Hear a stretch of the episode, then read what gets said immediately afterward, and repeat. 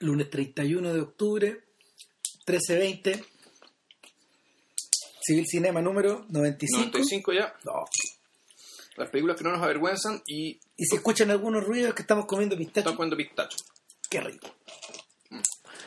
Ah, mira, para estos últimos 10 podcasts antes del 100 nosotros en realidad hemos estado eligiendo una buena cantidad de películas que nos interesan. Por lo general son todas obras maestras obras de cineastas que tenemos en, alta estima. Y en este caso en particular vamos probablemente al menos al más desconocido de todos, pero yo creo que fue un nombre recurrente en la última década. Eh, se trata de en la última década y media en realidad del cine del cine mundial. Se llama se trata de el malayo y taiwanés Tsai Ming Liang. Eh, O sea, en rigor, él nació en Malasia, en Malasia, pero él culturalmente hablando es, es chino. es chino. Y nada, Tsai Ming Liang, Tsai Ming Liang es un nombre importante en la, en la cinematografía de los últimos 15 años, básicamente porque no solo forma parte como de, del triunvirato de grandes realizadores taiwaneses, De- los, los otros dos ya, ya los tratamos, de hecho. claro, hablamos de Edward Yang en su momento, Sí. Y hablamos de- de Hu también. de Howe también, y era el que nos estaba quedando. Dudo que hablemos en los mismos términos de Ang Lee, no sé si tiene una película tan... Además, Ang Lee ha, ha realizado básicamente su carrera en Occidente, con algunas vueltas recurrentes a Oriente, pero, pero en el caso de Simon Liang, hasta su última película, hasta que fue financiada por el Museo d'Orsay, no, por el Museo del Louvre, Ya. eh, él no había trabajado no, él no había trabajado prácticamente en, en, en Occidente con unas breves con una breve aparición en, en la película de hecho que vamos a comentar hoy día Claro. en Francia Las, estas dos, las, las dos o tres películas de las que vamos a hablar hoy día, las tres tienen parte del financiamiento francés. sí a ver si Hou Xiaoshen de alguna manera refleja la carrera como de un John Ford por su interés por la historia del país y por otro lado, no sé, pues evoca evoca sujetos más misteriosos en su manera de observar las cosas, como Tarkovsky, por ejemplo. Pues es su manera de llevar las pausas o de ordenar el tiempo cinematográfico. O mucha gente lo ligaba como a Kiarostami también. Mm. De ello, de hecho, o sea, hay harta discusión sobre ese tema. Hay harto paño que cortar. Eh, y si bien Edward Young era una persona que mm, era más difícil de caracterizar, que estaba un poco llevada por la estaba un poco llevada por su influencia occidental, por su interés por retratar como el Taiwán del aquí y el ahora, por su interés de, de observar la, mm, los cambios generacionales de su país, ¿cachai? Ese tipo de cosas. Sí, Sí. claro. el, el caso de Simon Liang es más extraño. O sea, cuando yo empecé a ver las películas de Simon Liang, a principios de, de la década pasada, lo más extraño de todo era que era un lenguaje que uno en general podía identificar con el mundo de Antonioni y de Wim Wenders. Era un personaje que, que hacía películas muy silenciosas, en tomas largas, Muchas veces fija. muchas veces fija. Tenía una obsesión con un actor en particular, lo que lo ligaba a Truffaut. Eh, Pero más radical que el otro fue. es mucho más radical, fue más lejos. Precisamente yo creo porque también los contrañimientos económicos del weón eran menores. O el mundo en el que se moviera, no sé, le permitía, le permitía tener una mayor, no sé, un, un mazo de cartas más grande. El punto es que su obra en principio parecía la menos ligada a un tiempo y un lugar en- particular podría haber sido, por ejemplo, filmada en, Sudamérica, al estilo de las películas de Lisandro Alonso, sí. Podría haber sido filmada en Rusia, como las películas de Zviagintsev, también un poco. Podría haber sido filmada, no sé, en, la- en la misma Alemania de Wim Wenders, sí, también. Entonces, ¿qué es lo que hace? ¿Qué es lo que hace a, a particularmente oriental? ¿qué es lo que lo hacía particularmente oriental? Esa era una buena pregunta y ya estirada porque el Sai comenzó, mira, Sai comenzó haciendo documentales como para la tele. Eso finales de los 80. Es un señor que tiene más de 50 ya. Y, y en el momento en que logra pasar al cine, él lo hace con una película que se llama Rebeldes del, del Dios de Neón. Y es esencialmente la historia de un cabro chico que se rehúsa a dar la prueba de aptitud académica. Ya, claro. Puta, y déjala cagar el cabro, porque anda, le gusta andar en moto, no lo deja, se anda consiguiendo las cuestiones, va, viene, se aburre en su pieza, mata mosca, eh, se arranca en la noche, se va a carretear con unos gallos que, que terminan asaltando que terminan asaltando estos negocios de arcade, de, de, de- de- ¿cómo se llama? después de videojuegos. Eh, hace como que se enamora pero deja la cagada, ¿cachai? Entonces, hubo gente que en ese momento se acordó un poco de, de Antoine Duanel, este personaje de las películas de Truffaut que, Claro. que era un pequeño rebelde como- y que terminaba preso precisamente por andar dejando la cagada. Ya, retenido como en un... Es una correccional para No. adolescente. Claro. Ahora, lo curioso, para ligar más o menos, lo- para ligar más o menos a, aún más el, el lazo trufotiano de Simon Liang, es que cuando volvió a hacer una película Simon Liang, una cuestión que se llama Vive l'amour, como el año 96, por ahí debe haber sido, eh, reapareció el personaje de, de Kahn, protagonizado por Lee Kang-sheng. Ya no era tan cabro chico. Y en esa película, Lee Kang-cheng vuelve a ser el cabro chico que está con problemas, que ya dejó el colegio, empezó a trabajar, deja la cagada, se anda metiendo como a, a departamentos ajenos. Eh, eh, en esta película él no era el foco de la acción solamente, sino que también había un gallo que se engrupía unas, unas Sí. minas, había una mujer que, que iba mostrando las casas donde este cabro chico se iba metiendo. Y, y la mujer tenía como una suerte como de crisis emocional, que es un poco la cagada. Y al final había una. O sea, en, en una. en- me recuerdo que en una, de la, en una de las escenas más increíbles de la película, este gallo que se engrupa a las mujeres. eh, se engrupa a la, a la mujer que muestra los locales, que muestra las casas y se van a acostar a una de estas casas. Claro. Pero ahí está Lee Chen suicidándose. Sí, y como que este gallo lo escucha, lo escucha ahí en la cama y el pendejo se olvida que se está suicidando, se sale de la tina donde se estaba desangrando Claro. y se pone a escuchar, digamos. Esa es la clase como de, de ridiculeces que se, que se producen en las películas de Simon Liang, precisamente por una por un dato que yo una vez, no sé si se lo escuché, a- o sea, se lo leía a Jonathan Rosenbaum o a Adrian Martin, pero creo que Rosenbaum. Él dice lo que más me llamó la atención en las primeras películas de Simon Liang era la tremenda desinhibición que las personas tenían. O, o al revés, la tremenda desinhibición con que Simon Liang filmaba conductas muy íntimas de las personas. ¿Por qué? Porque, porque Sai durante, durante todos estos años, no sé, pues, ha filmado a la gente orinando, orina- ori- orinando en bolsas, Sí, claro. o, o, o, o sobajeándose en los saunas, o, o, o vagando en moto, o, o metiéndose el dedo a la nariz, o... Esencialmente, eh, este gallo hace una especie como de comedia humana o de muestrario gigantesco de conductas que, las personas realizan en soledad. Y eso yo diría que es como el primer detalle, el primer detalle que lo distingue de, otros cineastas contemporáneos.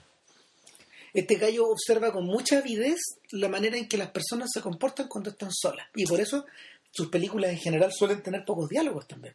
Porque, suele observar a la gente sola. Yo no sé si el, el tema de un estudio de la, estudio de la, de la conducta, o sea, un estudio conductual de lo que hace la gente, o en realidad más bien situar, eh, situar la- las historias y, y su imaginario, naturalmente, una, en el plano del cuerpo. Es decir, Ahora estamos comiendo galletas. solo estamos comiendo galletas, lo que pasa es que el almuerzo se va a demorar, así que estamos resistiendo. Nos entenderán. Nada. ¿Y? No. En estas películas, por ejemplo, hay mucha toma de las patas. Ah, se muestran muchas patas. Y algo que generalmente las patas, bueno, se- están en se arrastran por el suelo, digamos. La cinematografía de las patas, si, si tú no eres Tarantino, que es un obseso de los pies, Mm. Nunca ha tenido mucho sentido, o sea, o más bien, los pies se consideran una parte baja del ser humano, digamos, que suele no mostrarse o que es de buen gusto no no referirse a ella, hablar de las patas ya es feo, o suena feo. Y claro, y si no eres fetichista, digamos, que En realidad, porque mostrar patas no tiene mucho sentido. Y Pero- claramente ese Emiliano es un fetichista. pero en el caso de Sai no pasa por el fetichismo y eso me llama la atención. No cuánto. No es eso. No es eso. Tiene más bien que ver, creo, con que, con que en realidad hasta el cuerpo, culturalmente hablando, nosotros le, hemos- le, le atribuimos al cuerpo un poco las propiedades de lo que creemos que es el alma. Claro.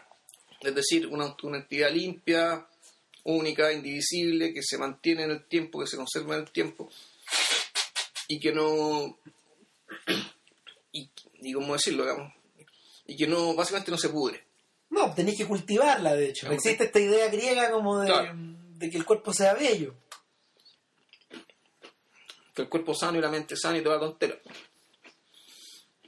Entonces, por eso es que las reglas para comer y para ir al baño, digamos, son un poco tan, son tan estrictas, hay, hay tanto protocolo al respecto, son aquellos momentos en que el cuerpo está interactuando con el entorno como un ente biológico que es.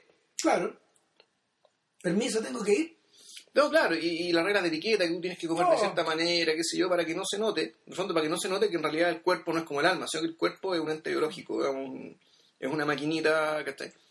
que sangra, que y por y de ahí la obsesión, de ahí, de ahí el tema con el asco con los fluidos, los fluidos corporales, ¿cachai?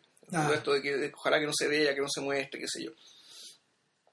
Yo creo que un poco lo que hace, lo, lo- lo que hace Sam en, en sus películas es, eh, yo tiene que ver con desprover, no sé si, bueno, este- esto que estamos hablando es, es, es occidental, no sé si en Oriente funcionará igual, ¿cachai?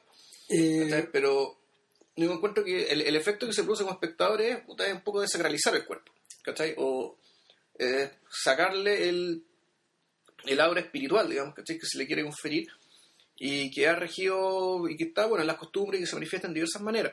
ahora, no es, una, no es una idea que se le haya ocurrido al tiro este gallo. La sensación de que el cuerpo tenía, la sensación de que el cuerpo, de que el cuerpo jugaba un, un papel más importante que el habitual en las películas de otras personas, se empieza a manifestar en el río. Sí.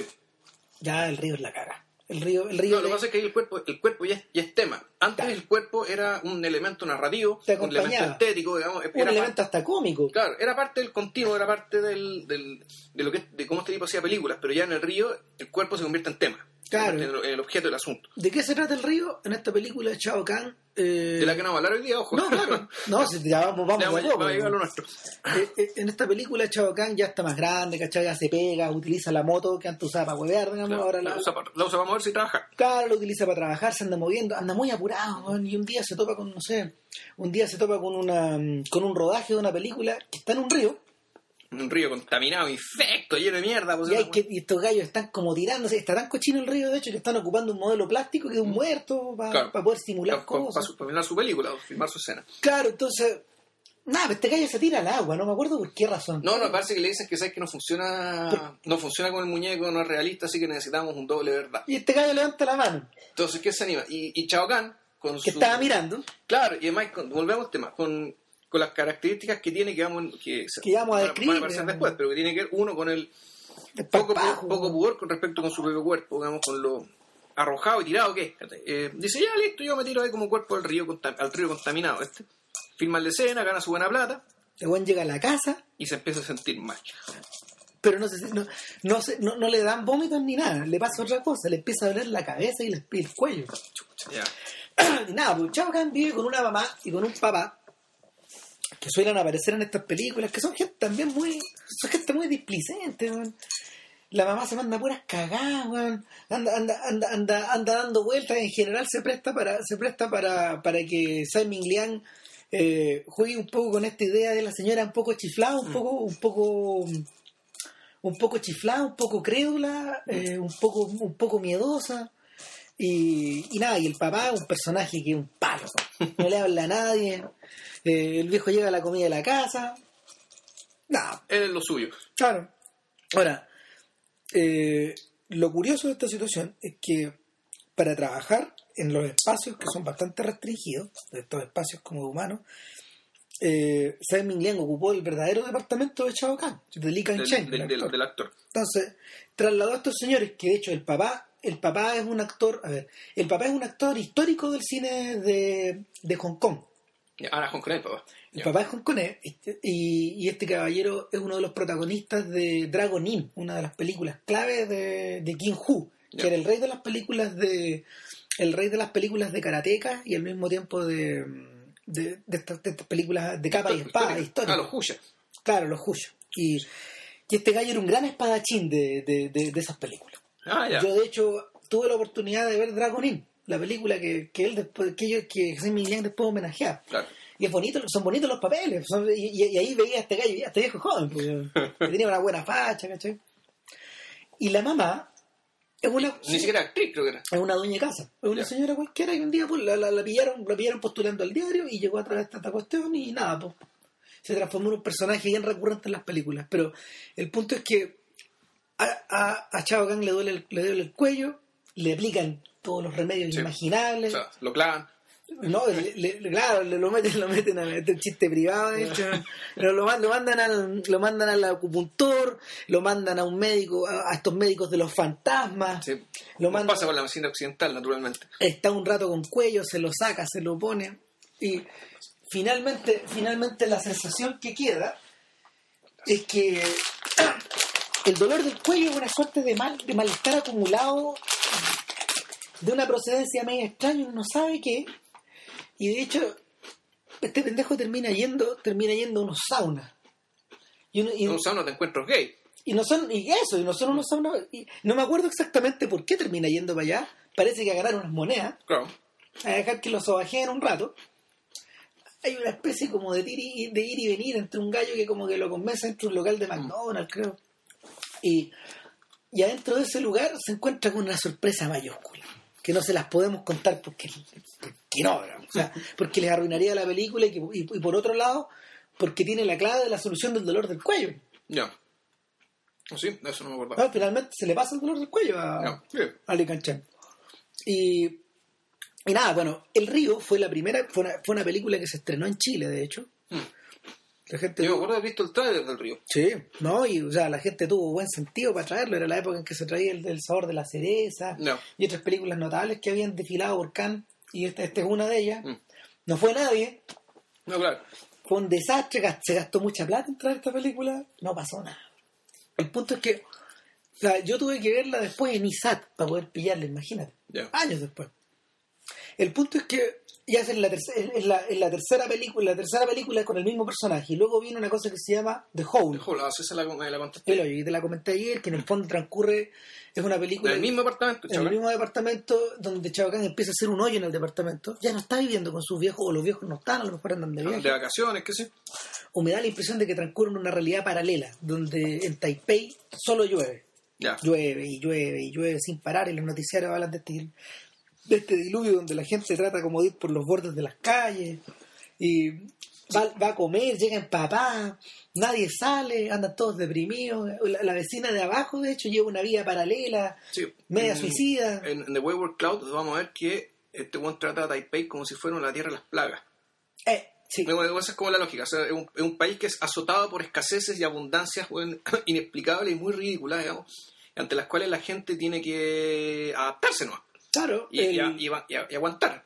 de hecho, de hecho está claro que el agua, que es un símbolo de pureza y limpieza, en muchas, en muchas, Sí. en muchas tradiciones, acá es todo lo Es contrario. pura maldad, po. Es pura maldad. ¿Ves que hay agua en las películas de, de, de San Miguel? Ojo, ojo con las escenas de lluvia, pueden pasar cagadas. y el, el, el, el tema es que eh, en The Hole, en The Hole el, el uso de la, la identificación del cuerpo con tu espacio llega a tal punto, el malestar, que este gallo termina haciendo un hoyo en el, en el, en el suelo. Ya. Y abre un hoyo grande en el departamento, lo abren de verdad hacia el de abajo. Y, y la luz que penetra, de- la luz que sale del, del, del departamento de arriba penetra en la oscuridad de abajo, donde esta mina se quiere matar en el fondo. Se quiere aislar, se quiere matar. Y estos dos quedan entrelazados por esta especie de contradicción. Mm. Donde, donde ninguno de los dos está muy feliz ni muy contento. Y en ese momento donde San Miguel empieza a meter canciones, que era una pregunta que tenías Mm. tú el otro día, que eh, o sea, tú, tú tenías una, tú tenías una idea sobre por qué en el fondo funcionan, estas, funcionan estos interludios, estos Para- interludios para están, musicales, claro. Los interludios musicales se parecen un poco a la forma en que Godard eh, insertaba las escenas como con música en sus películas en los 60 No. un poco juguetón, pero al mismo tiempo al mismo tiempo implicando hartas cosas más y no todas muy Sí. agradables. No, Godard fue uno de los primeros en darse cuenta de que eh, si bien Hollywood utilizaba, si bien Hollywood había utilizado eh, mucho las comedias musicales para reflejar la alegría, eh, a partir de los cincu- después de la después de la Segunda Guerra Mundial, eh, Era que no. las canciones empezaron a transformarse en sinónimos muchas veces de paranoia. Y cuando uno observa, por ejemplo, no sé, películas tan clásicas de repente, tan amables como Cantando bajo la lluvia, uno ve por debajo la histeria que corre. Por debajo de la... De hecho, el, no sé si tú te acordáis de que el frenesí de ciertos números musicales de Cantando bajo la lluvia, más que nada, no, proviene de, no proviene de zonas muy alegría. Por ejemplo, eh, muy alegres. eh, esta, esta canción Making Love Ya, de- sí, eso me estaba acordando. de Donald. O'Connor es pura histeria. Y si uno pone atención a la letra, es más histeria todavía. Es, es un movimiento perpetuo donde el tipo no puede parar, no puede parar, no puede parar y se termina, termina subiéndose por las paredes. Sí. El, esta idea, esta idea que, que- O sea, y eso es lo divertido, porque supuestamente se está aludiendo a un periodo que fuera, que, que supuestamente era muy frenético, digamos. que era cuando estaba apareciendo el sonido, sí, en los años 20. claro, Que era un periodo frenético, pero bueno, ahí nunca, nunca nadie gastó las paredes en los años 20. no, na- na- nunca nadie se las terminó subiendo. ¿no? Entonces, el, esa suerte de frenesí que había en estas películas, Godard lo canalizó súper bien. Y, y lo, de alguna manera también lo, lo- a ver, agarró la histeria y la convirtió en ideología. Mm. o, o en reflejo de eso. En una mujer es una mujer, ¿te acordás? Donde, donde en el fondo la, hasta la banda sonora está torcida, se mete donde no debe. Ya. Mm. O sea, agarró una bonita banda sonora creada, creo que por Michel Legrand, parece, no me acuerdo. No me acuerdo. Pero era, era muy bonita toda la banda sonora y esta vez la fragmentó entera. Mm. O sea, el disco que el disco que tú te compras no tenía relación con lo, con lo que tú ibas a ver en el cine. Bueno, nada, para cuando The Hole es la película con que The Hole es la película con que Sam Glenn cierra el milenio. De hecho, formaba parte de una, de una serie de películas que donde que hablaban como del final de el final del siglo XX y el final de- del segundo milenio. Y y la siguiente película que realizó, yo creo que ya es un despliegue más de, es un despliegue más ambicioso, que es la que vamos a discutir hoy día, recién. Sí. Pero bueno, hacía falta más o menos esta introducción. Se, trama- se trata de qué hora es. Tú eres por allá, en realidad. Tú eres por allá, Porque, a ver, en esta película, Chao Kang, eh, primero, ya tiene una... Puta, es- esta película, y aparte como caballo inglés, porque te muestran una te muestran al, al papá de la- que llega a la casa, al mismo departamento siempre, se prepara un arroz, va, se fuma un cigarro. Las mismas cuestiones que estaba haciendo todas las películas Claro. anteriores. Sí, claro, son como 10 minutos de la, de la, de la famosa escena.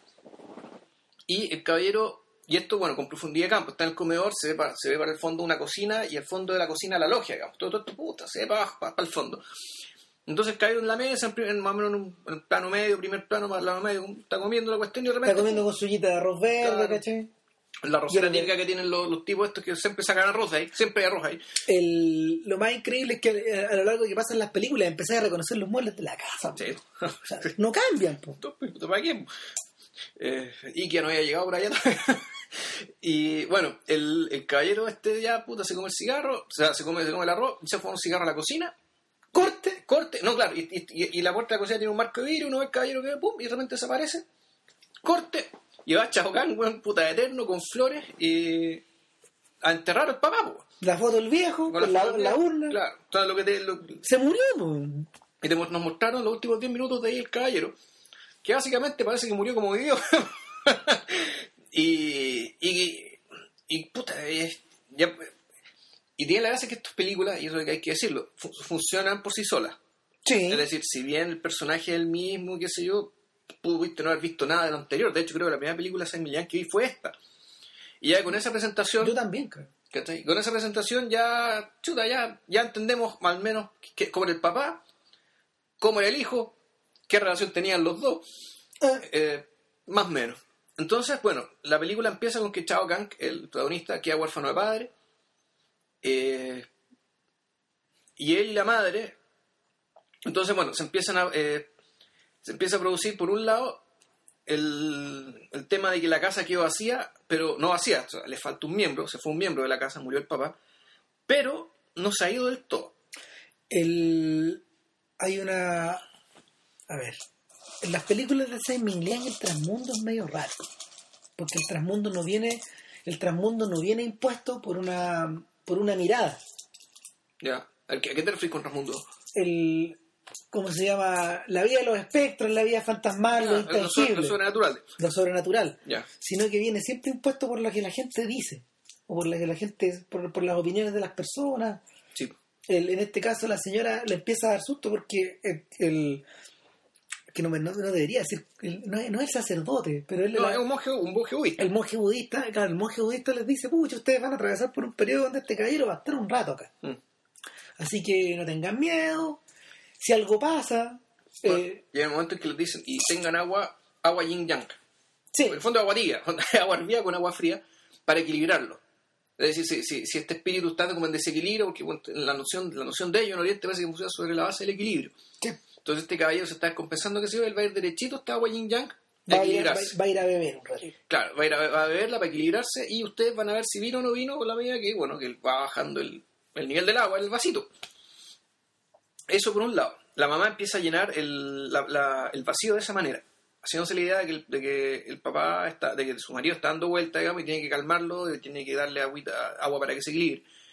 Chao Kahn, en cambio, toma el asunto de una manera completamente distinta, y es que el- la aparición de su padre, digamos, es objeto de, de temor. Entonces Chao Kahn ya no tiene, no es capaz de, no se atreve a ir al baño en la noche. pierde pierde la mm, cómo se llama aterrado aterrado ante la posibilidad que aparezca este viejo eh, pierde su propia autonomía Claro, queda encerrado en la pieza. Queda encerrado en su pieza se lleva una botella o una bolsa creo Primero una bolsa, después mejoró el sistema y se consigue una botella. porque la bolsa se le dio vuelta creo Claro. En el fondo, la bolsa para, para echar la corta, digamos. O sea, para no salir Claro. al baño en la noche, hacía, hacía echar la corta en la, en la y botella. también hay otro detalle yo no he visto la película en harto tiempo pero me acuerdo que había una cosa con el pescadito que daba vueltas en la casa Lo que pasa es que el pescadito, el... lo más parecido a la presencia del padre que está ahí es como este pescadito flotando. Porque es un pescadito blanco que está flotando en el agua Mm.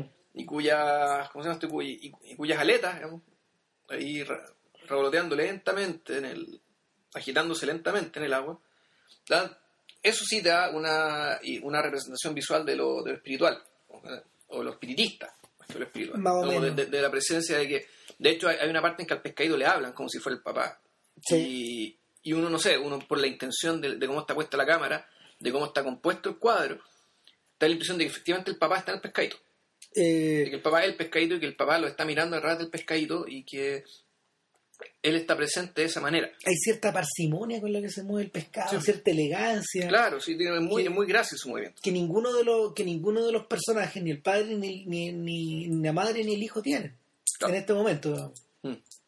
Entonces, bueno, en paralelo, eso es lo que le pasa a Chao Kahn en su casa. En la pega, claro en, en su eh, Chao Kahn, eh, le surgió otro problema. Eh, bueno, resulta que él estaba eh, ganándose los porotos, digamos, parando la olla, vendiendo, siendo como vendedor callejero, y, pero no por la suya, sino que era como que estos gallos estos gallos reciben productos falsificados y los, Claro. los distribuyen Claro, entonces él, él tiene un distribuidor que es como su jefe, que le, manda le da un maletín con relojes, claro y él va y se instala en una pasarela, que, que sirve para cruzar una calle, digamos, una, pasarela, una pasarela de altura. Y él está ahí instalado vendiendo relojes, dejando pasar el tiempo, eh, la pegue ideal para él en realidad. Y que aparece una niña eh, que le dice, oh, que los relojes, qué sé yo, pero sabe que me gusta el suyo. me No, lo vende Me lo vende. No, no puedo. Oiga, no sea, por favor, me- véndamelo. Y no quiere. Hasta que al final se lo vende. sí fue, es una es una es un, es un largo tira y afloja donde Una larga negociación donde Claro. Claramente, o sea, no, no está muy claro que a ella le guste él. Y eso, y eso es muy, eh, eso es muy también bien, no sé si tan propio de él o propio de ciertos cineastas, que te dicen las cosas pero de una manera bien diagonal. No, no te queda claro si a ella le gusta él. no en términos de cómo de su gesto y cómo le habla, pero sí te lo dice a través de la intención de quedarse con algo de él. El, el hecho de querer quedarse con su reloj te está diciendo lo que todo lo demás no te está diciendo. ¿Cachai? Y la renuencia de Chao Kahn a dar su reloj también te está diciendo, eh, es todo, digamos, es como es, el- cómo es él. eh, Simon Liang no tie- tiende a no filmar escenas de amor, de hecho. Los Mm. personajes, los personajes que se acercan físicamente en sus películas, eh, di- dicho, di- bien dicho, o sea, es, Mm. es física esta cuestión.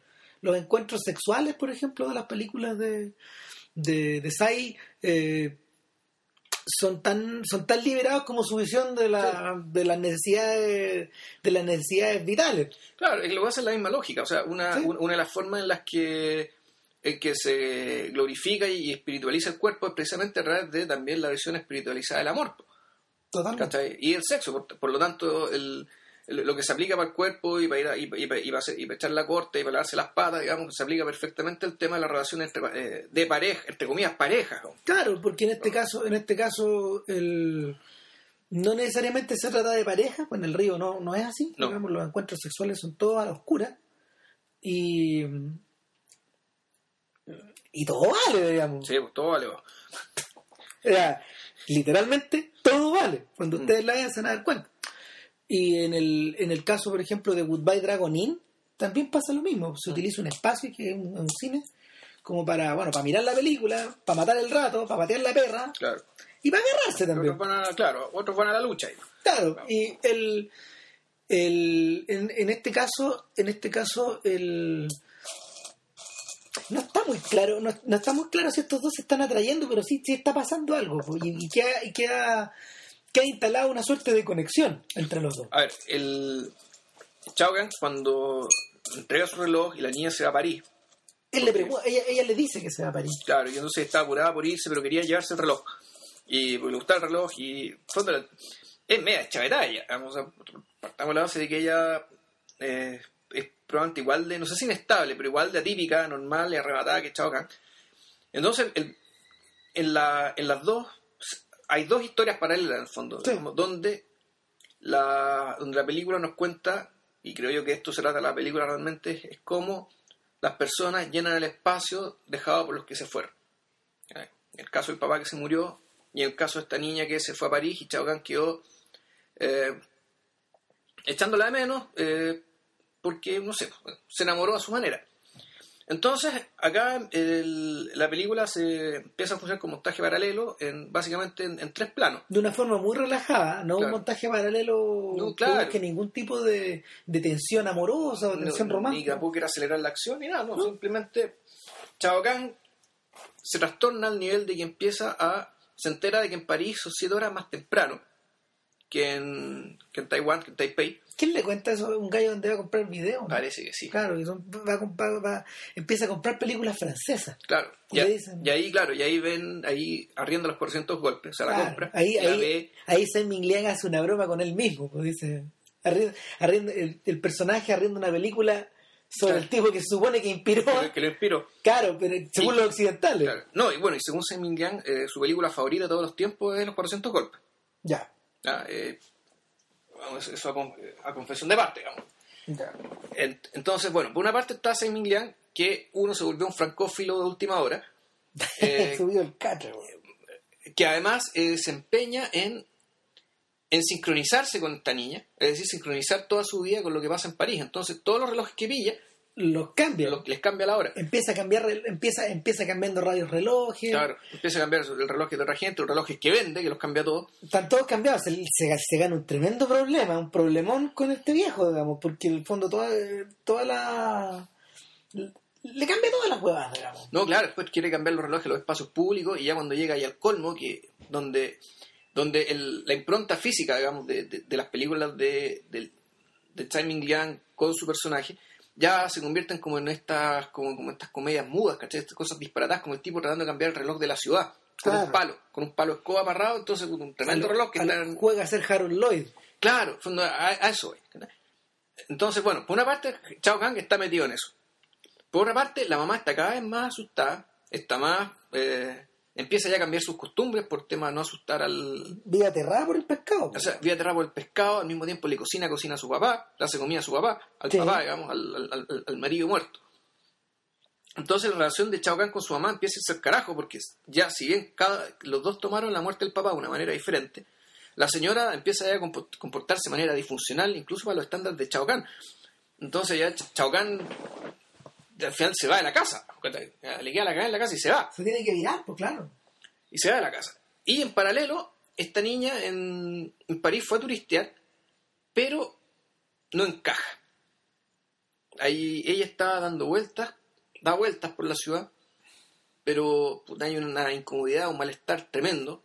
Entiende que nunca se fue en el fondo, siempre estuvo en el otro lado. Es como, sí, es raro, es, que siempre se la ven cerrar piezas, qué sé yo, no, no se le... Una historia con una mujer. Conoce una, niña, una señora hongkonesa con la que hablan, con la que tratan de hablar, pero los hongkoneses hablan otro idioma, de hecho hablan cantonés y hablan, mandarín en Taiwán.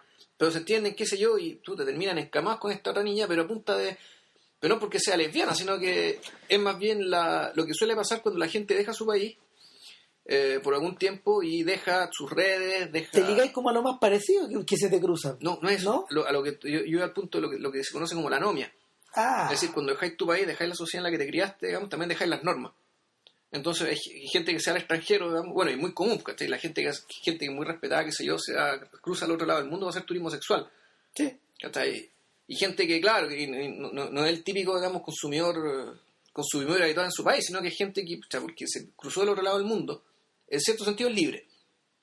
Algo se liberó. Algo se liberó. Y, pero con esta niña pasa esta cuestión, pero tampoco le sirve de gran cosa. De modo que, eh, pucha, las tres historias terminan teniendo una resolución una resolución que más o menos, que está, hecha con, que está hecha con fluir. Yo creo un poco, no sé, a mí el, final, el cierre me pareció un poco, no, supo cómo cerrarla Simon o siempre pensó cerrarla así, pero me pareció que fue un salto demasiado grande. Yo creo que... ¿Te acordáis cómo es, cómo es el asunto? A ver, si me acuerdo bien, si me acuerdo bien, eh, lo que le pasa a la niña, lo que le pasa a la niña es que termina la, niña comienza la niña comienza a bajar por, a vagar por un París que, en principio parece turístico y después se transforma en un París fantasmal, es una cosa media distorsionada. Se transforma en un París que, no es el que tú que no es el que tú sueles ver en las imágenes o mucho o, para la gente que ha ido, no es el París que suelen visitar ellos tampoco. Ella termina como sentada en Père Lachaise en, el, en el cementerio y al lado de ella Está Jean-Pierre Leo. Pero eso, ojo, eso no está al final. No, no está al final. No está al final. Pero el... Aparece Jean-Pierre Leo, el, actor, el actor que hacía de... El actual de Onel, en los 400 golpes, 50 años más joven. Claro. Eh, y yo diría, yo diría que no, mira, yo diría que esa es la llave para encontrar el final de toda la película. Es el momento en que, es el momento en que eh, tradicionalmente los occidentales suelen, suelen ligarlo con, con, el homenaje. Pero en este caso, en este caso, el, lo que se te refleja ahí al observar al, al, Jean-Pierre en las puertas de la ancianidad, de una forma que, que Truffaut nunca concibió. Porque, ojo, este personaje este personaje fue Antoine Duanel, que algún día vamos a hablar de él. Yo creo que ese sería un buen podcast, hablar de, hablar de Antoine Duanel y de Truffaut en general. Pero, pero el, Truffaut nunca lo concibió como una suerte de doble de él mismo, a pesar de que él utilizó muchas, muchos, muchos jalones autobiográficos en, la composición del personaje. El personaje se le empezó a separar de, él mismo y lo empezó a, lo empezó a nobilizar y lo transformó en una suerte de pícaro. Mm. Sin embargo, la tragedia de esta situación es que tanto director como actor quedaron para siempre ligados al rol. Y en parte porque eso les en parte porque eso les, reportaba una buena ganancia económica. No y en parte porque en realidad y en parte porque, los 400 golpes fue lo mejor que hizo Truffaut claro. es el tema o sea eso en el fondo la tragedia también o sea yo creo que la la, adoración que tiene esa película la primera película de Truffaut la primera que hizo con Antoine Donnell con el personaje Antoine Donnell cuando Jean-Pierre Leo tenía 13 años. Claro eh, yo creo que nunca alcanzó algo parecido. Entiendo que hizo muy buenas películas después, pero nada como eso. O sea, nada que haya golpeado tan fuerte, creo yo, digamos, la memoria de la gente y quienes la vieron. Lo que pasa es que, lo, que, pasa es que mm, los 400 golpes, el cierre de. De alguna forma es el cierre de un arco que se abre con Alemania, con Alemania año cero. O sea, el, ¿qué es lo que hizo Truffaut? Eh, de alguna manera. Eh, afrancesó el neorealismo Mm. Y lo le dio un metasentido. Lo, lo descontextualizó de un momento histórico porque Claro. el neorealismo surgía el, neo- el neorealismo había surgido lentamente después de la después de la ocupación nazi después de la liberación. El neorealismo surgió eh, y no solo surgió en el cine sino que surgió en la, en la, en la literatura surgió en la, en la fotografía en la pintura eh, como una especie como de e- e- era una especie como de, de olla que tú tenías que despresionar. Y lo bañáis de realidad de alguna forma o lo bañáis de una, de una apariencia de realidad. Sin embargo el lo que hace Truffaut es cruzarlo con no sé con el con el existencialismo que con el existencialismo y con la cómo se llama con art, con, con- con más de alguna tradición literaria francesa del siglo XX Y anterior. y anterior. Ya, ya nos vamos a dedicar al tema cuando hablemos de la cinefilia francesa, pero, pero el pero el punto esencial es que, volviendo ya ahora a Saint-Milian, eh, la presencia de Leo ahí, aunque debería significar mucho, no significa nada. Es un, ref- es un reflejo que se te...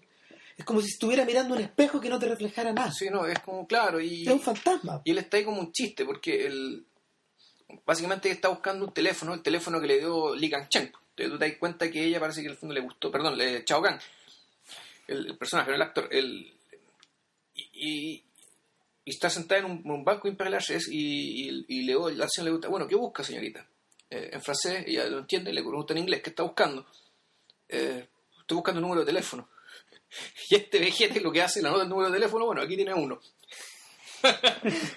Entonces parece que se le está proponiendo, se le está, se le está tirando el dulce, porque hay que decirlo, la niña es bastante, eh, es bastante atractiva, Bonita. es bonita. Y, eh, y esa es la aparición de Jean Perleo en la película. Claro, es un fantasma.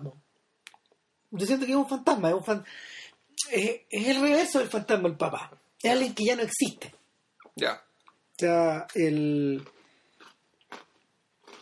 ¿A quién se le ocurriría hacer una película de Anton Duanel, digamos? Mm. El gallo que llegó más cerca fue Philippe, fue Philippe Garrel, que después de la muerte de Truffaut hizo un corto con, con Jean-Pierre León, una película que se llama Paris Boupa, Ya. 20 años después, 20 años después. Y, y me acuerdo que José Torres Leiva me contaba que, que él la había visto, y es que es terrible, porque, porque quedaba un poco la idea de, de- de que en el fondo ambos habían quedado muy afectados por la muerte de- del mentor. Ya. Y nada, po, el, de la manera en que se va resolviendo es que yo recuerdo, yo recuerdo que yo recuerdo que ella como que se termina fundiendo con el paisaje. Con, un- con este paisaje de, esta- de, este parque, de este parque típico en Es que se queda dormida y le roban la maleta sí, y unos cabros chicos, por huear, digamos, y te lo muestras con una pura toma, ya durmiendo y al fondo unos cabros chicos jugando con una maleta azul bien grande. Y de repente uno ve que la maleta azul va flotando en el agua. sí, O sea, ella hizo una maleta porque se la quiere volver. Ella toma la decisión de volverse. Y la maleta está flotando en el agua. Y para que ella no pierda la maleta, aparece, aparece el actor que hacía del papá de Chao Kahn, ya muerto. Eh. Y hay una especie como espíritu salvador, digamos, un ángel que le ayuda. Entonces que este ángel, le- les- te- que este señor, digamos, le saca la maleta, la deja ahí y se empieza a alejar caminando hacia una rueda de la fortuna. En el fondo va, va hacia el círculo. Él va caminando hacia un círculo que se en el fondo de la rueda de la fortuna y ya termina la película. Mientras que, eh, bueno, Cachao Gang, pucha, se mete con una prostituta en el, en el auto porque estaba viendo en su auto porque lo había echado de la casa. Claro. Le roban su maleta, Otra maleta. le roban la maleta con los relojes. En cierto sentido se reconcilia con su mamá, pero hasta por ahí no va. Su mamá eh, puta, tiene, tiene una extraña noche con el recuerdo de su marido. Y la película termina ahí. Y, y la película, la película, bueno, es eso. Y ahí termina. Yo creo que podríamos hacer la pausa cognitiva para ver cómo seguimos.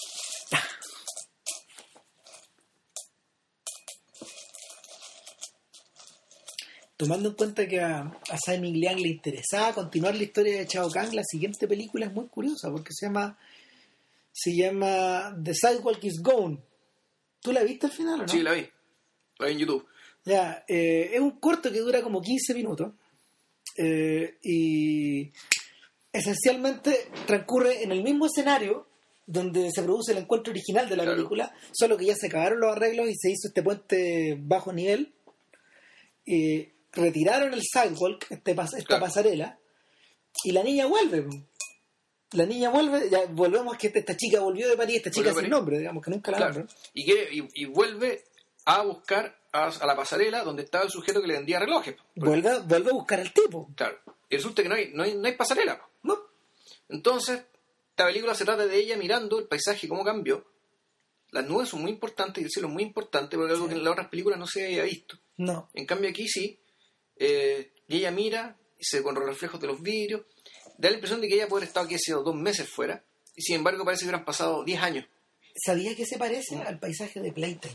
En este Sí. momento, en este momento, Sí. en este momento de la cinematografía de, de Sam Tati se le empieza a meter por todos lados.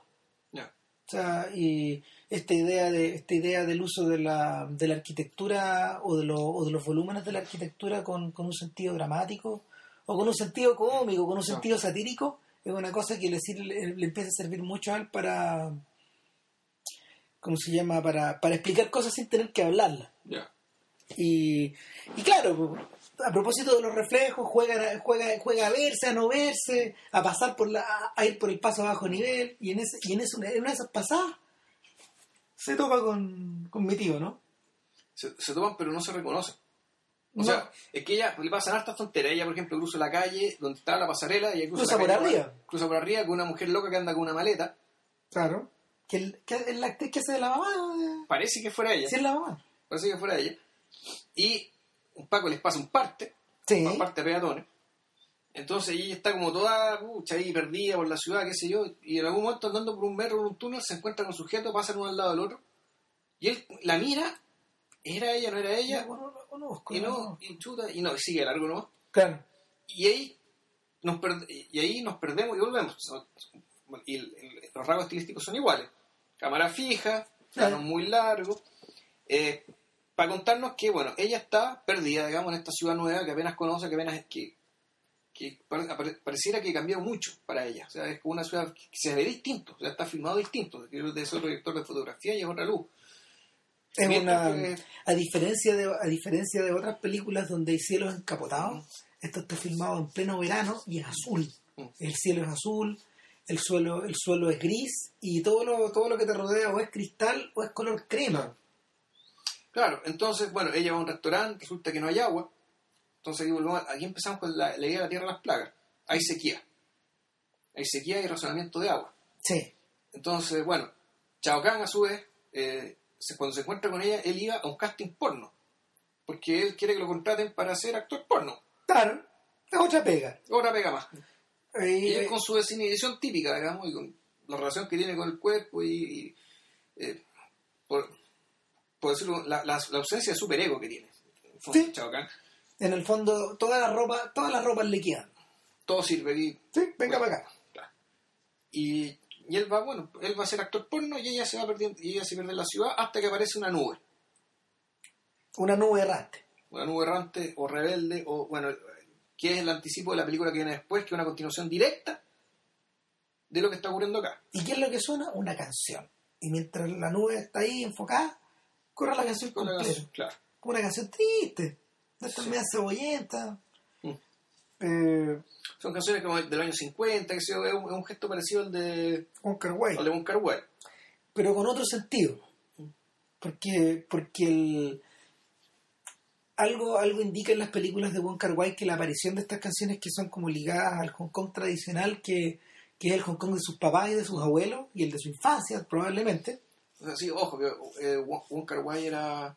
Los papás eran, eran, eran chinos de Shanghái que emigraron. Sí, eran chinos continentales. claro, eran continentales, y que emigraron a Hong Kong eh, en los años 50. Claro.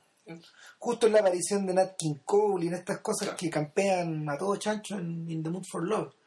Ahora, ¿qué es lo que campea en las canciones que Simon Liam mete en sus películas? Probablemente una tradición un poco más antigua. Ojo, pero el- eso eh, a partir de ahora y la película que contar a continuación. En What Time Is It Dark no hay nada de eso. No, no.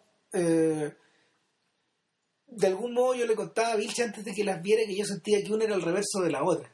Ya. y que mm, y que toda la difusión que había tenido en Occidente What Time Is It There eh, que superaba un poco a, toda, a todo el impacto de las otras películas de hecho fue una de las primeras en ser editada en Estados Unidos, ponte tú. Ya.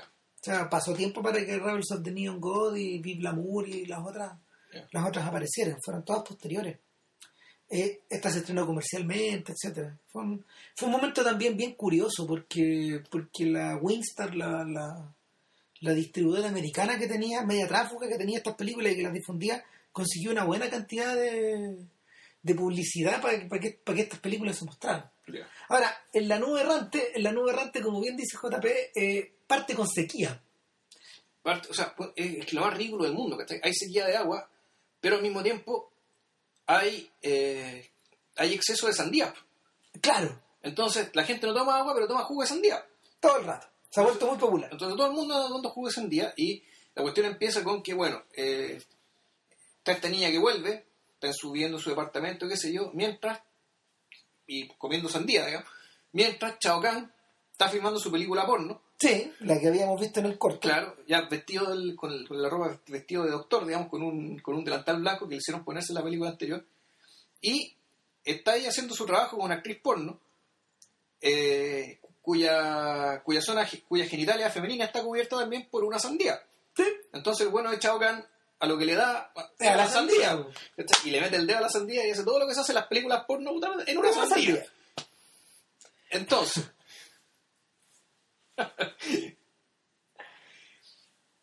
eh, bueno, el, el- el punto es que eh, los dos viven la, la- la película, en esta película, eh, todo se resume, alarga en un edificio.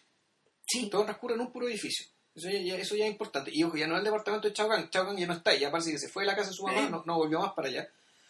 Y eh, está en este edificio donde puta, parece que vive en un sucucho, pero que como no hay agua, usa para bañarse un estanque de agua que está en la, en la azotea y el edificio. claro. Duerme arriba de una red que está en el rellano de la escalera.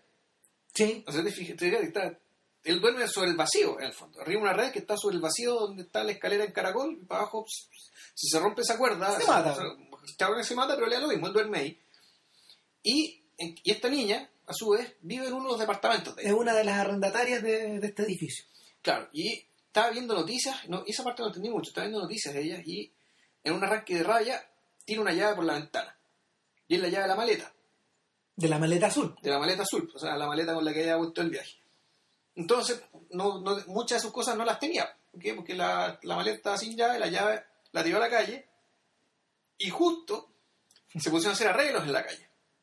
Entonces, mientras los tipos están taladrando la calle, ella se mete ahí a pata, pata pelada con chala, pues, buscando la llave y, y, y como es media chifla, no entiende. los- los- y los trabajadores dicen, ¿cómo sabe que no hay ninguna llave, que no hay ninguna llave, qué sé yo, la cuestión?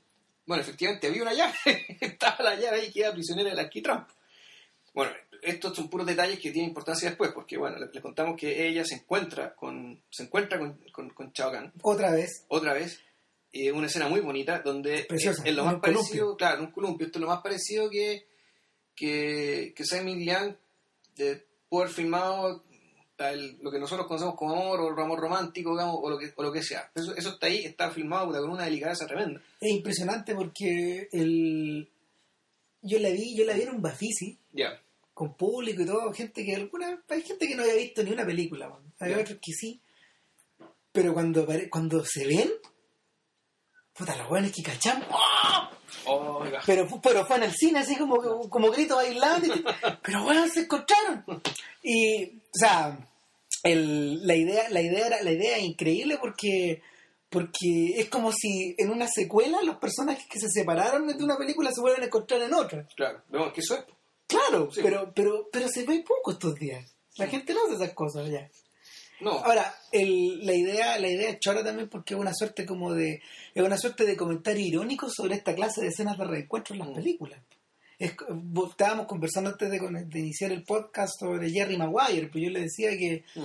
siendo una película tan tremendamente cínica, o sea, el golpe maestro de Jerry Maguire es cuando este tipo llega y al final y le dice, vivimos en un mundo tan tan cínico, donde es un mundo de competidores muy duros. Te quiero, tú me completas. Pega dos cosas que, que están pegadas con moco, nada que ver. En el fondo, el mundo, el mundo de la pega, de los negocios, y por otro lado está pegado el mundo de el mundo de, mm, de Bill Pap de las películas de, de- de las películas de amor de Tom Cruise. ya Están pegadas estas dos cosas por la espalda. Y, y en cierto sentido, Simon Lian juega un poco al. juega un poco en la cuerda floja, porque al filmar una escena tan lírica, en medio de una película tan. Tan estrambótica como la nube errante, weón, es raro. Sí. Sí, pero yo creo que el, el gran giro no, No está ahí. eh, no, se produce al final. Sí. Que, que creo que vamos, Nos engaña, Vamos, a eludirlo, pero no, no- no vamos a decir qué pasa. No, o sea, de hecho, de hecho yo creo que el director nos engaña un poco con Sí. esta idea de que, ok, por fin juntos. Sí, eh, o sea, no, no, es que es, es que- es que es muy raro porque, por una parte, la, la película tra- trata de encauzarnos dentro como de lo convencional alrededor del uso de canciones.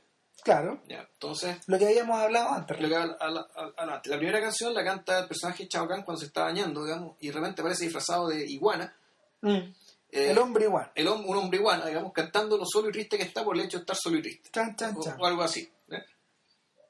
Resulta que, después cuando se encuentra con la se encuentra con esta niña y empiezan a vivir juntos, eh, pucha, es, es- es pura felicidad, digamos, que se expresan puras tonteras, pero es felicidad. O sea, te das cuenta que ellos dos como, como pareja funcionan, se entienden, están cómodos y están bien juntos. Y eso te lo expresan de parte de ella en una canción que es como, es, no sé, una canción como el año 50, eh, donde una canción, una canción, una girl, una canción con un una- con coro de chicas, digamos, con coro de Claro. mujeres. Ella, ella es la cantante principal, hay tres, tres niñas coristas. Básicamente, donde una canción de una tipa le clava su amor a, un, a un- a un sujeto, al cual quiere mucho, qué sé yo, pero todo esto eh, acariciando la estatua de Chiang Kai-shek o alguien así. Es decir, el, ahí, el- pucha, el- lo que está diciendo es que la tipa está tan enamorada, digamos, que bueno, que eh, nuestro Chao Kahn para ella está- es, puta, es como Chiang Kai-shek, que para que el padre la patria en, en Taiwán, en Río.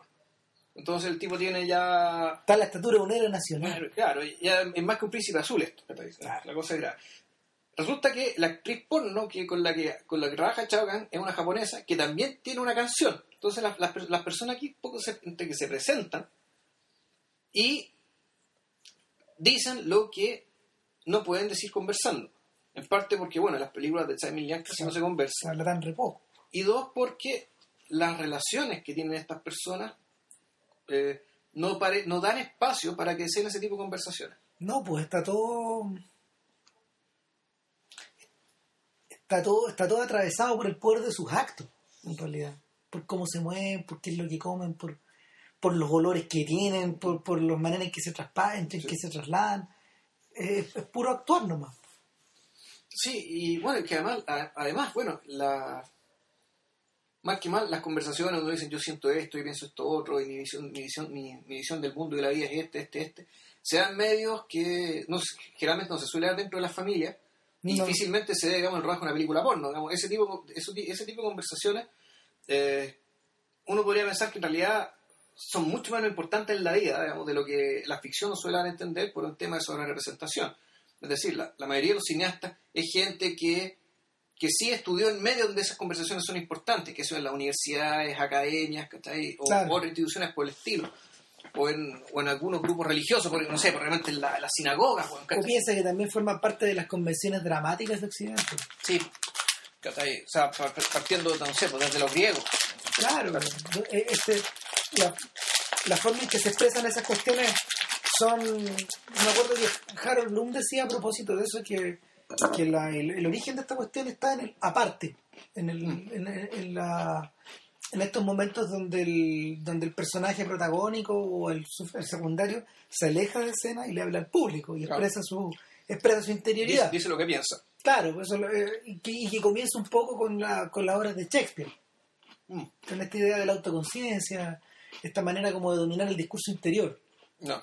Mm, Tiene que ver un poco con eso. Ahora, imagínate, ¿tú te imaginas? Hay una película de Simon Lian que tuviera un monólogo, un monólogo interior o una, No, una, en modo, si tengo hambre, tengo ganas de cagar, bueno, ¿cachai? Y punto, o sea, Ven para acá. eh, eh, claro.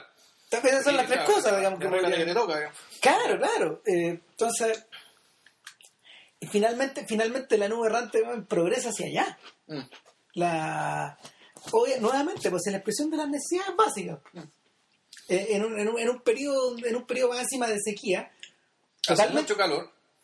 y totalmente contrario de hecho a la película a la película antónimo, que es el, el, el de Hole, el hoyo, Ya. donde llueve, llueve, Ah. llueve, llueve, y está obligado a permanecer en interiores. Claro, entonces, esta pareja empieza a. se llevan bien como pareja, se quieren y qué sé yo, y, pero el problema es que ella ya empieza a sentir la necesidad de que se lo exprese físicamente. El Ah. problema es que Chao Kahn, para Chao Kahn, llega cansado a la casa. o sea, para Chao Kahn el sexo es la pega. O sea, él trabaja digamos, en el, en el- sexo, entonces en realidad como que no le... No quiere mezclar las cosas, por decirlo de alguna No. manera. Entonces, y aquí aparece otra canción más que ya la cosa se vuelve completamente bizarra, que, que Chao Kahn aparece con vestido y ella aparece con ropa de hombre. Porque, supuestamente son los hombres los que más joden, digamos, porque expresar el amor físicamente. Pero aquí al revés. po. Entonces Chao Kahn es que parece, entre comillas, mina, po, y ella está, pero no hay la hora de tirársela encima. Entonces el punto es que podríamos ver que esta película en realidad se sostiene, creo yo, sobre esta tensión. Sobre la tensión de que aquí hay algo, hay, Hay, hay algo que no está dicho. hay una, y hay una relación de amor que es genuina. O sea, hay un genuina en el sentido de que en realidad los dos se quieren a su manera, digamos, los locos, disparatados y, y- y chiflados que son. Pero que esto no puede no, no, no puede consolidarse, digamos, por el problema de que Chao Kahn, por el hecho de ser un actor porno, pucha, eh, tener sexo con su polola para él, o este que es pega, o es que como que le da vergüenza, o... Pero hay algo ahí que no está resuelto, y esto finalmente se resuelve de una manera más bizarra. Yo creo que muchas personas pueden encontrar hasta insultante. No, de cuando la vi en el cine quedó la cagada. Yo la cagá. Sí, obvio. O sea, hay gente que está, hay gente que está pensando que estoy mirando, digamos. O sea, si yo entro una película para mayores de, de, pa' mayores de 16, no sé. No, claro, esta cuestión fue acá y, y encontrar con esta escenita, weón. Claro. A ver, eh, no, no vamos a decir qué, pero, pero el, lo que sí hace Saint Milian es que llega, toca un extremo. Sí, llega al extremo. toca un extremo. Entonces, de la misma manera que Pasolini, por ejemplo, jugaba con esta idea de tocar un extremo o, o pensaba la forma de, de rozar los extremos en salón. Ya. Eh, es decir, eh, si, si, bien, si bien me he dedicado a tener, no sé, po, si bien me he dedicado a tener y ordenar conductas, bueno, y a filmarlas, bueno, y a filmar todas las conductas posibles, también estas. Sí, claro. Entonces, a ver, bueno, en realidad ella se entera que el tipo es actor porno. eh, y ella lo, Y, lo- y lo va a buscar. y lo va a buscar y lo termina viendo traba- trabajando.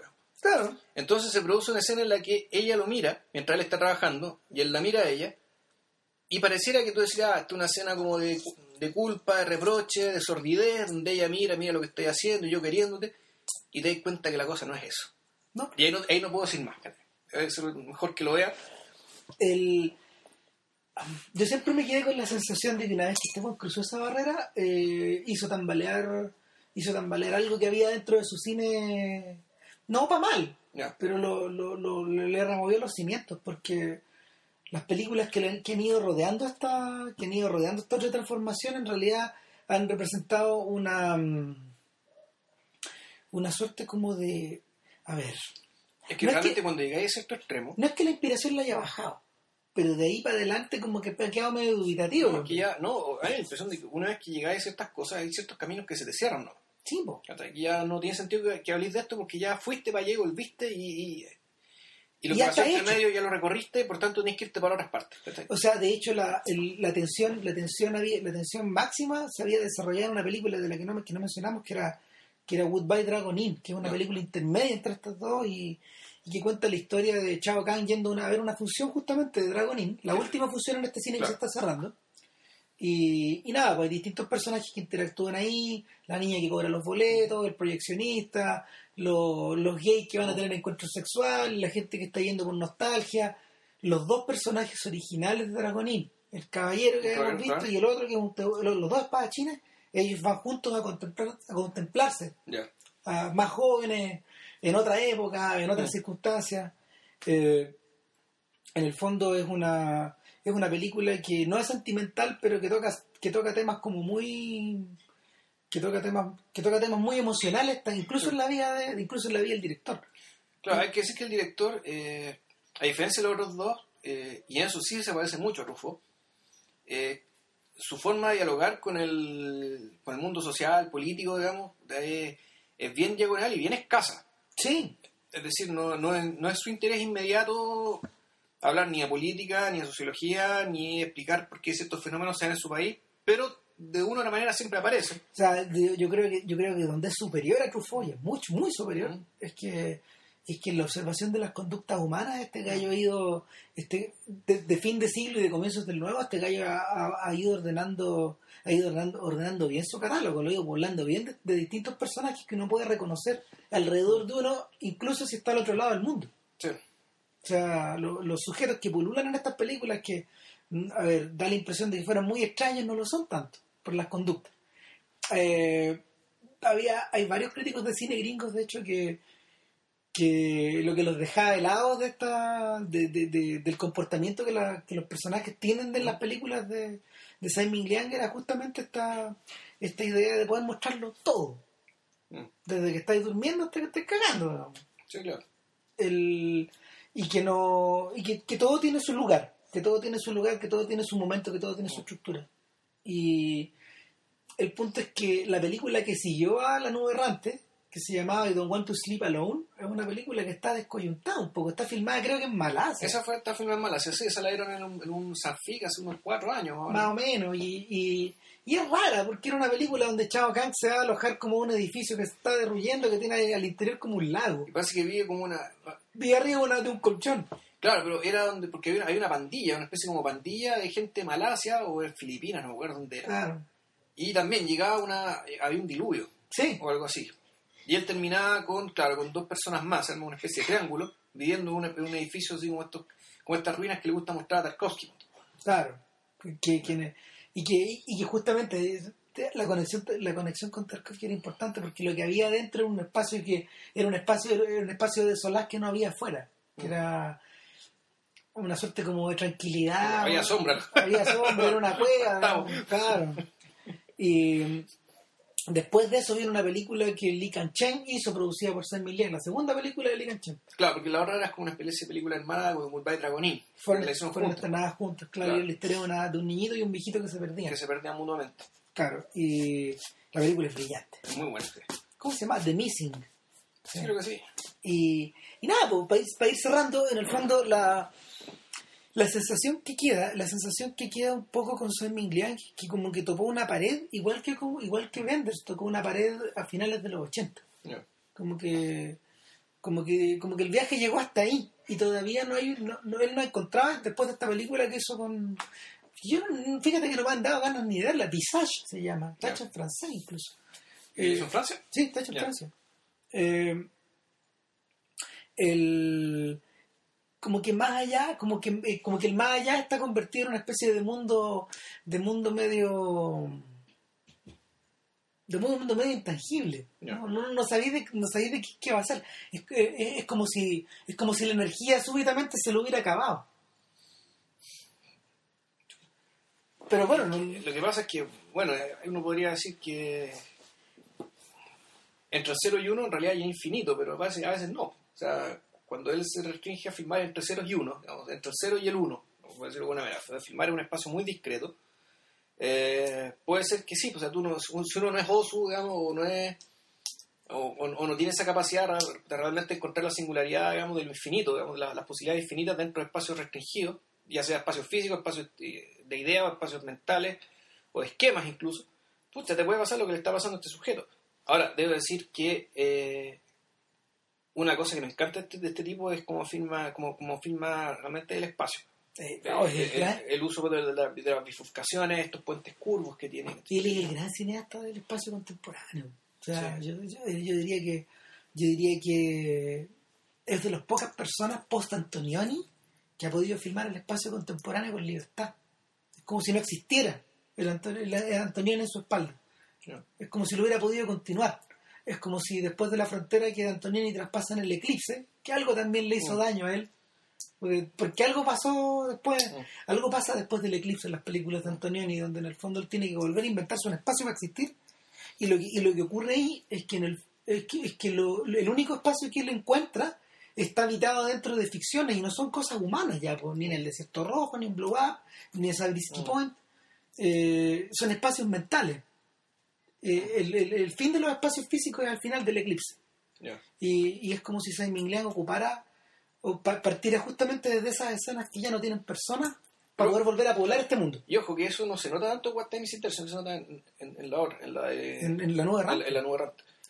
En la nueva errante que en cierto sentido también está, está siendo preparada con la película de la pasarela, digamos. Claro. De Skywalk, de Skywalk Gone, que, Que es como el. que también se trata el tema del espacio, digamos, y, y volvemos de un espacio que no está y que, tú, y que sin embargo ese espacio sigue, sigue, sigue- sigue estando ocupado de una otra manera. Claro, es el, momento donde Saint Minglen se da la mano con Pedro Costa.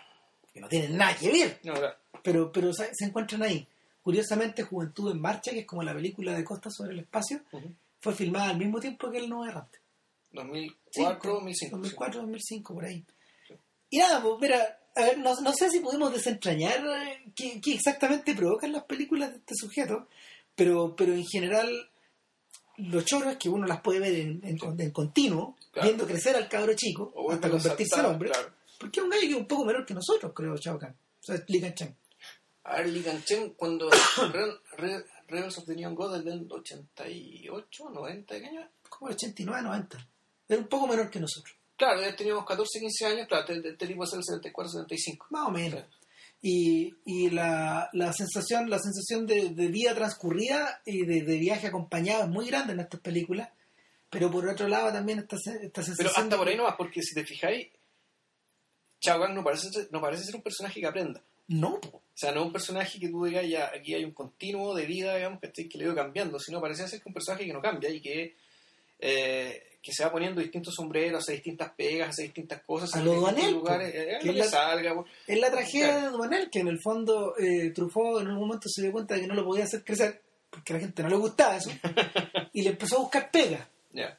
¿Te acordáis que hacía No, cuando- el, el- el peor... investigador el privado. peor investigador privado del mundo. Entonces le empieza a buscar pega y todo, y, ahí, el, ahí el personaje se le escapa de las manos a los dos. Sí, Sí. Se convierte en un, se convierte en este personaje pícaro, satírico, que, que al final, en la última película, en El amor en fuga, trata de encontrarse a sí mismo convertido en escritor, trata de mirar para atrás, pero de una manera súper confusa. Lo acusan a este weón como a los 36 años, de hecho, y nosotros ya somos mayores que, Sí. que, que la persona Que el último Donald. que el último Donald, eh, lo acusan de lo, lo acusan de ser un de, de ser un niño permanente Mm. de estar bicicletándolo todo de no hacer nada de andar seguir- de, de seguir de guardia digamos Eh, así, en, di- en circunstancias de que de que tanto tanto Jean-Pierre Léaud como Truffaut habían superado largamente en sus respectivas carreras las perspectivas del personaje Sí, pues claro, sí. Cada uno hizo por- se fue para lados completamente distintos y muy fecundamente ambos. Entonces, bueno, Claro, volver volver a- volver al terreno conocido era volver a amarrarse yo creo era no, fue por cumplir, claramente. Fue por cumplir y, y no sé, para mí me- es como cuando, no sé, cuando uno hace una tesis y se demora mucho en hacer la tesis y resulta que hay que terminar tu tesis, pero ya tenés la cabeza en otra cosa. sí ya no queréis volver Y terminé la tesis y sale cualquier cosa, bueno, eso le pasó a este sujeto. Claro, yo creo que Miguel encuentra, encontró un remedio, tan- tanto él como Lee Kan-chang encontraron un remedio para no tener que volver Mm. Y siempre ir hacia adelante a un riesgo de perderse y de perder identidad. Sí. Ahora, para eso se, se necesita un- un- una persona muy especial y del perfil psiquiátrico de. ¿Cómo está? Uh, Se pueden decir muchas cosas. Ya, eh, ¿Con qué vamos la otra semana? ya ni me acuerdo, pero era una de estas cosas programadas, ¿no? Sí, el problema es que Era bueno, así, ya ni me acuerdo. puta, puede ¿No ser, era eh, Tarkovsky? Puede ser Vernon, puede ser el sacrificio de Tarkovsky. Era una de esas cosas. Eh, ¿no? por ahí va. Por a, a- a ese nivel no estamos creyendo que podemos jugar. Sí, pero parece que la cosa de Suecia no sale. ya, Ya, bueno, que estén bien. Chao. chao.